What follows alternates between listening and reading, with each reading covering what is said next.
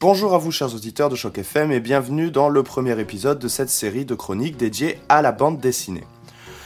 Vous vous réveillez dans un endroit mystérieux, vous ignorez comment en sortir et vous ignorez peut-être même qui vous êtes.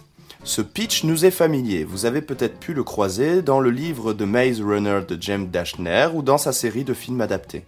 Si ce n'est pas le cas, je suis sûr que vous avez pu rencontrer un scénario similaire dans votre vie. Effectivement, depuis notre mythe occidental de Thésée, nous avons un peu oublié Thésée. Le fil d'Ariane, le Minotaure ou même Dédale l'architecte. Mais le labyrinthe, lui, reste toujours là. Il y a un sens profond au labyrinthe où le personnage, y étant perdu, cherche à en sortir tout en cherchant finalement à se trouver lui-même. Suivant cette thématique du labyrinthe, nous allons chercher à travers cette série de chroniques, avec notre interlocuteur torontois Serge Paul, pourquoi le labyrinthe reste-t-il encore aujourd'hui au cœur de nos récits. Et nous voici donc dans un labyrinthe de chroniques. Et celle-ci, que vous écoutez, en est la porte d'entrée. Alors bienvenue à vous dans notre labyrinthe. Pour illustrer notre recherche, j'ai demandé à, Serge Paul de choisir une ou plusieurs BD qui nous guidera dans notre dédale radiophonique à travers des histoires qui lui ont plu, des dessins dont il est fan, des scénaristes qu'il adule. Alors sans plus tarder, accueillons notre interlocuteur ensemble, Serge Paul. Serge Paul, bonjour, comment vas-tu? Très bien, merci euh, Thomas de cette super introduction. Et puis bonne année à toi et puis à tous nos auditeurs parce qu'on est euh, le début janvier. Et puis merci de cette nouvelle façon de présenter euh, les chroniques de bande dessinée. je trouve ton thème super intéressant, on en a parlé un petit peu ensemble avant l'émission. Et puis donc par rapport à ce thème, moi je te propose de te parler d'une BD qui m'a marqué, qui est une BD qui a déjà plus de 27 ans et oui, qui s'appelle L'origine de Marc-Antoine Mathieu. Est-ce que tu as déjà entendu parler de cette BD, mon cher Thomas? Alors non, je n'ai pas entendu parler de cette BD. J'ai eu l'occasion de, voir euh, quelques, quelques dessins et euh, de lire le pitch euh, sur Internet. Mais je serais très content que tu puisses nous, nous, expliquer un petit peu quelle est l'histoire de cette BD, de quoi elle parle, comment elle en parle et euh, euh, pourquoi elle est liée au labyrinthe finalement? Eh ben excellent, eh ben c'est une bonne idée parce que c'est ce que j'allais te proposer de faire. Euh, Marc-Antoine Mathieu, je l'ai découvert effectivement avec cette BD. il a commencé à être, effectivement à être connu à partir de, ce, lancement de cette BD qui s'appelle L'origine. c'est un dessinateur et un auteur parce que comme je le disais dans d'autres d'autres chroniques. Euh, dans une BD, il y a des auteurs et il y a des dessinateurs, et puis parfois euh, la personne, la même personne fait la même chose. Donc là, il écrit, il écrit et il dessine ses, ses, ses, bandes dessinées, et c'est euh, souvent en noir et blanc. Alors c'est vraiment pas du noir et blanc juste euh, dessiné et puis sans couleur, non vraiment le noir est une couleur et le blanc est une couleur euh, dans, dans ces dessins, donc euh, très très intéressant aussi au niveau du dessin. Alors pourquoi j'ai choisi l'origine? Parce que euh, ça, ça parle des aventures d'un certain Julius Corentin Akfak. Alors pourquoi ACFAC Juste pour te préciser déjà, parce que c'est euh, le nom euh, ACFAC se prononce à l'envers. Euh, si tu prends à l'envers, ça fait Kafka. Kafka, donc euh, que tout le monde euh, connaît, je pense, dans la littérature française, euh, c'est un auteur ou même européenne plutôt, je dirais, s'il n'est pas français, un auteur qui parle beaucoup d'absurde, de labyrinthe, de rêve et d'une ambiance un petit peu, on dit parfois kafkaesque, parce que tellement il a créé cette ambiance lui-même. Et l'origine, c'est ça une ambiance en fait visuelle euh, presque plagiée euh, de Kafka. Euh, c'est angoissant? C'est c'est angoissant, mais ça ça garde un côté humoristique quand même. donc c'est assez léger. Ah oui, parce que parce que il me semble, excuse-moi de te couper, mais il, me semble que le personnage principal travaille au ministère de l'humour. Exactement, voilà, c'est ça. Donc ça commence par ça. On découvre effectivement que Julius Corentin Akfak, qui d'ailleurs se réveille à chaque fois qu'une aventure commence. Il tombe du lit et il se réveille. On ne sait pas s'il est encore dans son rêve ou s'il se réveille vraiment. Euh, donc voilà, ça c'est aussi une partie du rêve dont on parlait tout à l'heure. Et il travaille donc au ministère de l'Humour où il est chargé de mettre à jour le glossaire des blagues et des incongruités, euh, tandis que d'autres dans les recoins du ministère de l'Humour se rassemblent pour discuter quotidiennement et voter l'ajout ou le retrait de certaines blagues du glossaire. Donc vraiment, ah une absurdité, mais très sérieuse parce que on peut se dire ah c'est rigolo ça fait Monty Python et des choses comme ça mais finalement non c'est très sérieux tout en étant hmm. drôle et ce qui se hmm, passe, c'est ce cher euh, Julius Corentin Akfak qui vit dans une société bah, très euh, régularisée et, avec plein plein de, de, lois très très bizarres. Euh, un jour, il reçoit une, une, une, lettre, et dans cette lettre, il y a un, une planche de bande dessinée. Rien que de très banal. Sauf que quand on s'y penche de plus près, cette planche représente en fait la scène que vient de vivre Julius euh, il y a euh, une page avant et même ses pensées. On voit ses pensées. Et puis, elle porte un titre très mystérieux. Cette bande dessinée s'appelle L'origine. Et c'est exactement la BD que toi, tu es en train de lire, en fait. Donc, dans le... Et le pire, c'est que dans le monde bidimensionnel où vit ce cher Julius Corentin Fac, le terme l'origine n'existe pas. Ah. Et il va potasser dans les dictionnaires, Monsieur Julius Corentin Akfak, euh, et rencontrer plusieurs spécialistes avant de comprendre la signification de ce mot.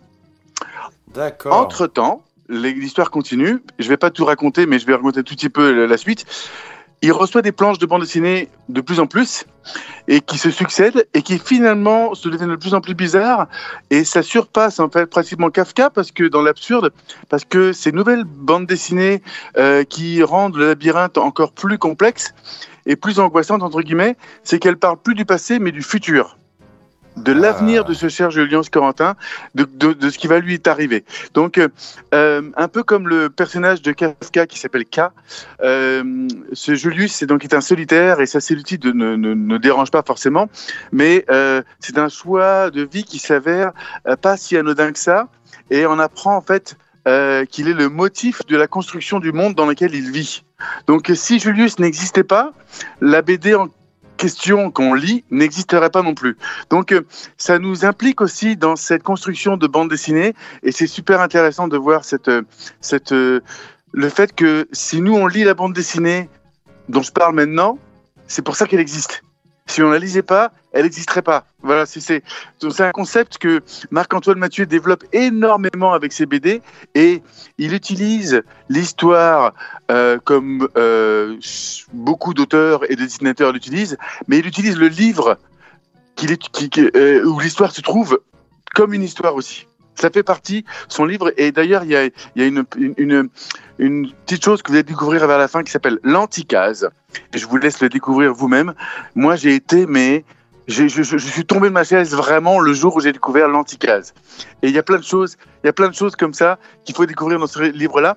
D'ailleurs, euh, euh, je pourrais euh, euh, te passer le livre pour que tu le regardes un peu plus tard, euh, Thomas, mais tu peux aussi dans les bibliothèques de Toronto.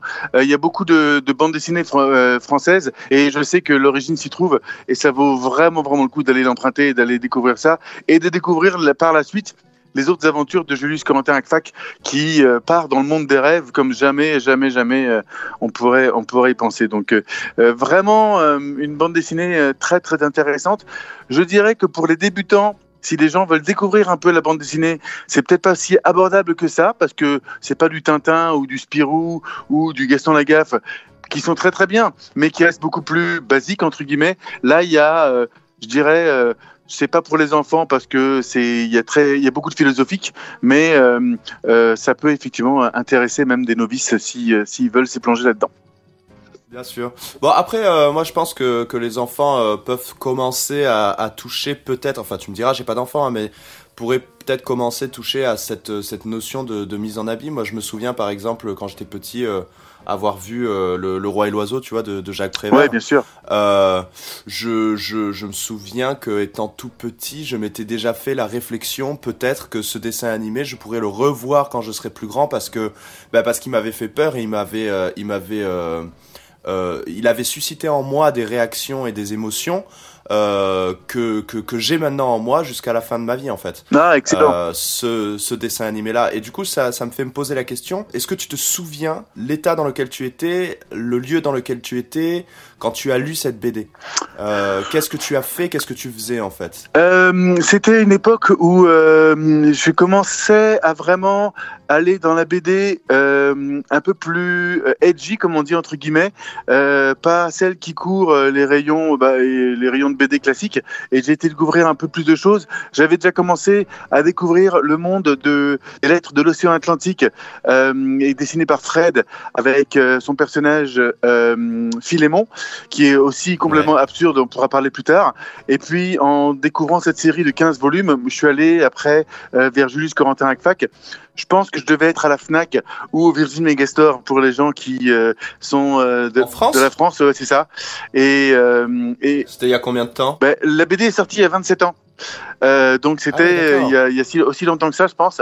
Euh, je faisais, j'étais un, un étudiant et puis euh, je traînais souvent sur les, les marches de la Fnac ou les marches de- du, du Virgin à lire des BD Ouais. comme ça. Et puis j'ai découvert ça là-bas et je crois que j'ai même généralement été assez silencieux et je crois que j'ai même poussé un cri parce que ça m'avait tellement halluciné de voir ce qu'on pouvait faire en BD. Et ce que j'ai adoré par la suite, c'est que quelques années plus tard, je me suis rendu au festival du la BD à Angoulême et j'ai- suis tombé sur une conférence entre euh, Moebius et euh, Marc-Antoine Mathieu euh, et j'ai- halluciné. Ils sont tellement géniaux ces deux-là. On pourra parler de vrai. plus tard, mais Oui. voilà, c'était moi ça m'a ça m'a beaucoup marqué pour aller encore plus dans la bande dessinée, mais pas forcément juste pour voir des, des belles images, mais pour lire de vraies histoires. Euh, tu vois, il y a un truc qui se passe en ce moment. Moi, je suis en train de revoir, euh, pas de revoir, mais de voir toute la série des Black, des, euh, des Black Mirror. Est-ce que je sais pas si tu as vu ça. Voilà. Bon, Oui, bon, oui. bah, ce genre d'histoire, moi, c'est ça ce que je recherche. Euh, D'accord. euh, Il y a plein de misdirections, comme on dit en anglais. Il y a plein de choses qui, Ouais. que tu tu- que tu tu t'attends pas. Et puis c'est des histoires complètement nouvelles. Euh, tu vas pas te dire ah oui bah ça je je, je, je m'y attendais. C'est exactement ça ce que j'ai pensé qu'il allait se passer. Donc euh, voilà. Dans ce genre d'histoire et dans ce labyrinthe et dans ce monde des rêves bon bah voilà c'est là-dedans que je, je m'éclate en fait. Et l'origine ça m'a pas mal aidé là-dessus. Est-ce que t'a- t'aurais pu imaginer finalement euh, que l'origine, au, au- au même titre que ce personnage commence à voir son futur, finalement l'origine elle t'a un peu ouvert vers un monde de la BD ouais tout à euh, fait vers un vers un futur plus instruit finalement dans, dans, dans la BD. Donc c'est vraiment la genèse. Cette BD, c'est un petit peu la genèse de ta culture de bande dessinée. Tout à fait. Et, et même, je veux dire, ça peut aussi euh, te permettre de comprendre des choses dans ta vie à toi tous les jours.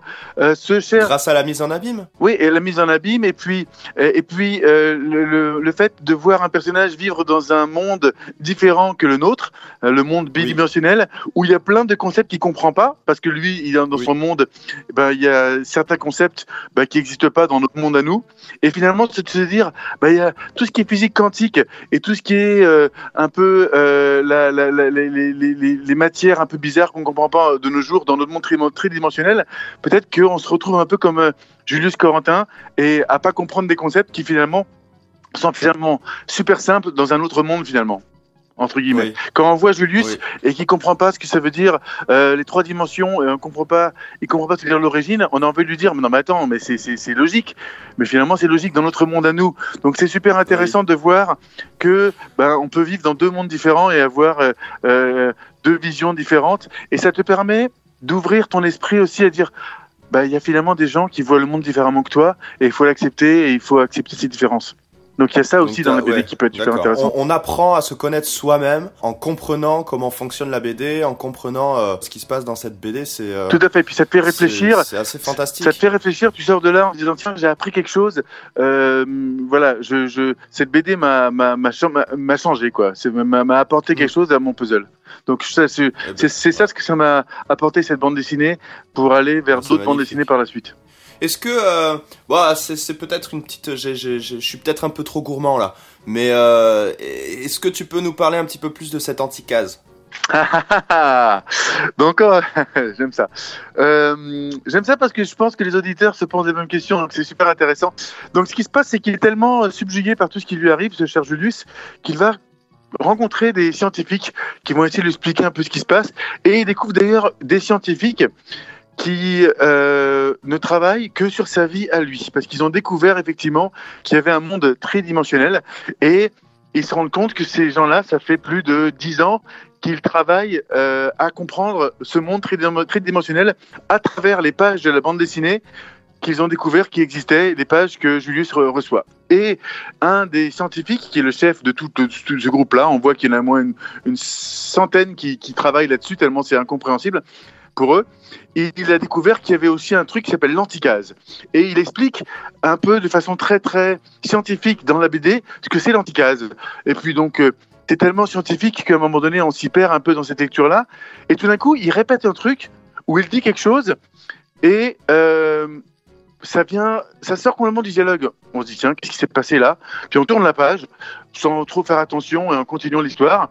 Et puis il continue son, son développement et son explication. Et là, il répète quelque chose qu'il a dit avant. Et puis on se dit mais qu'est-ce qui se passe? Pourquoi? Et là, le personnage lui-même se dit oh, on vient de vivre une anticase. Et il explique ce qui s'est passé, c'est que au milieu de la page que tu viens de tourner, il y a une case, c'est un trou. Le livre lui-même est troué.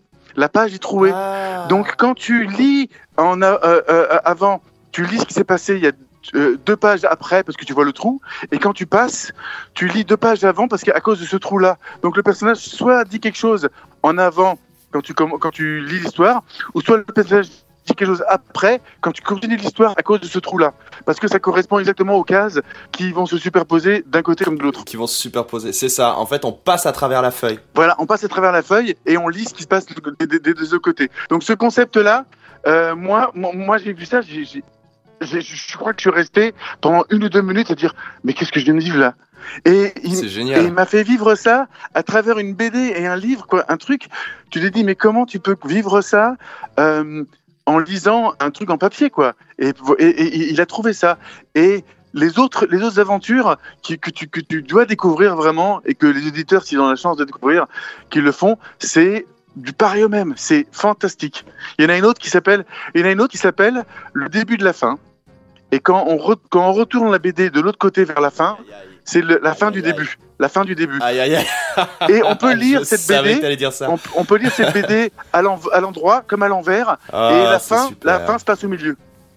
Ah, c'est super. Et non, mais voilà, voilà, il faut vraiment. C'est vraiment des applications. Il doit être, euh, il doit être assez calé, calé, je pense, cet auteur, en ce qui concerne la physique quantique, en ce qui concerne ah des, Des, notions de physique. Parce que passer d'une page à l'autre euh, avec euh, grâce à un trou, c'est un petit peu l'idée de la physique quantique qui dirait que notre univers, ce sont des feuilles qui sont enroulées sur elles-mêmes. Exactement. Et que finalement, en trouant ces feuilles, on pourrait passer du passé au futur, Exactement. du futur au passé, comme ça. Exactement. Et, et je sais pas si tu connais Max Weber aussi, qui fait pas mal de livres. Un peu, voilà. Bah, J'ai lu les fourmis, par exemple. Voilà, exactement comme les fourmis, exactement, ou les, ou thanatonautes. Euh, voilà, c'est exactement le, du même acabit. Euh, tu lis une belle histoire, c'est super bien écrit, le roman est, fabuleux, et puis quand tu lis, tu apprends plein de trucs sur la physique, sur la philosophie, sur, sur plein plein de choses, et donc là c'est pareil avec Marc-Antoine Mathieu.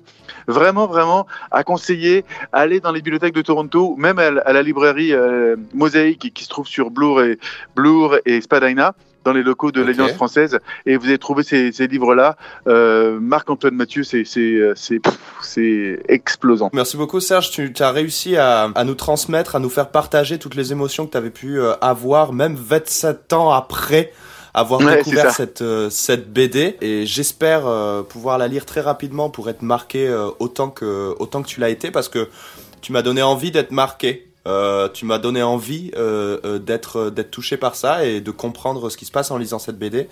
Tu m'as donné envie de vivre les émotions que tu as pu vivre et, eh ben, de merci à toi, ce que tu as pu ressentir. J'espère que les auditeurs pourront le ressentir de cette manière.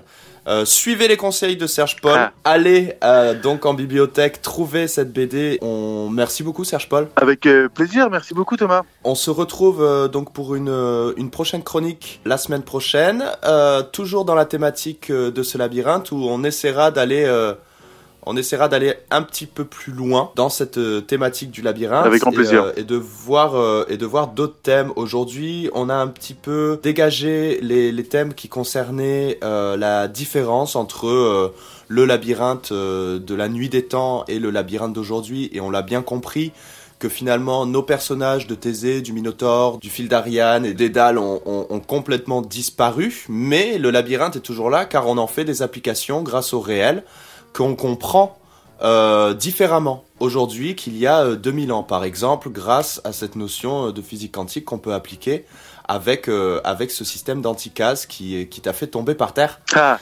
Et oui, et donc du coup, la prochaine chronique sera davantage euh, dédiée euh, à savoir quelle est euh, cette différence qu'on peut trouver entre le défi et l'ennui, parce que eh ben, on est toujours dans, un, dans une construction d'essayer de rassembler un puzzle. Et finalement, quand on rentre à la maison pour se détendre, eh ben, soit on lit un livre, soit on regarde un épisode à la télé, soit on joue à un jeu vidéo, soit on fait d'autres choses, soit on va courir. Mais dans tous les cas, on essaie toujours de résoudre un problème. Et donc, que ce soit dans le défi ou que ce soit dans l'ennui, on essaie toujours de résoudre un problème. Et quelle est cette différence-là? Eh ben, euh, tu nous aideras à répondre à cette question, Serge. Avec grand plaisir. Et j'aime beaucoup, effectivement, qu'on utilise la bande dessinée pour euh, résoudre ces problèmes-là, euh, parce que c'est souvent vu comme un art mineur fait pour les enfants, et que finalement, si on y regarde de, bien plus près, c'est tout à fait fait pour les adultes, et ça peut nous ouvrir beaucoup de portes. Eh ben merci beaucoup. Grâce à toi, on a le, le, le plaisir de pouvoir découvrir de magnifiques BD. Excellent. Ok. Bon, ben je te souhaite de passer une bonne journée. Merci à toi aussi. Bye bye. Salut Serge. Ciao. Ciao. C'était le premier épisode de notre chronique dédiée à la bande dessinée. Merci de nous avoir écoutés, chers auditeurs de Choc FM. Et à la semaine prochaine pour un second épisode de cette chronique bande dessinée sur les ondes de Choc FM 105.1.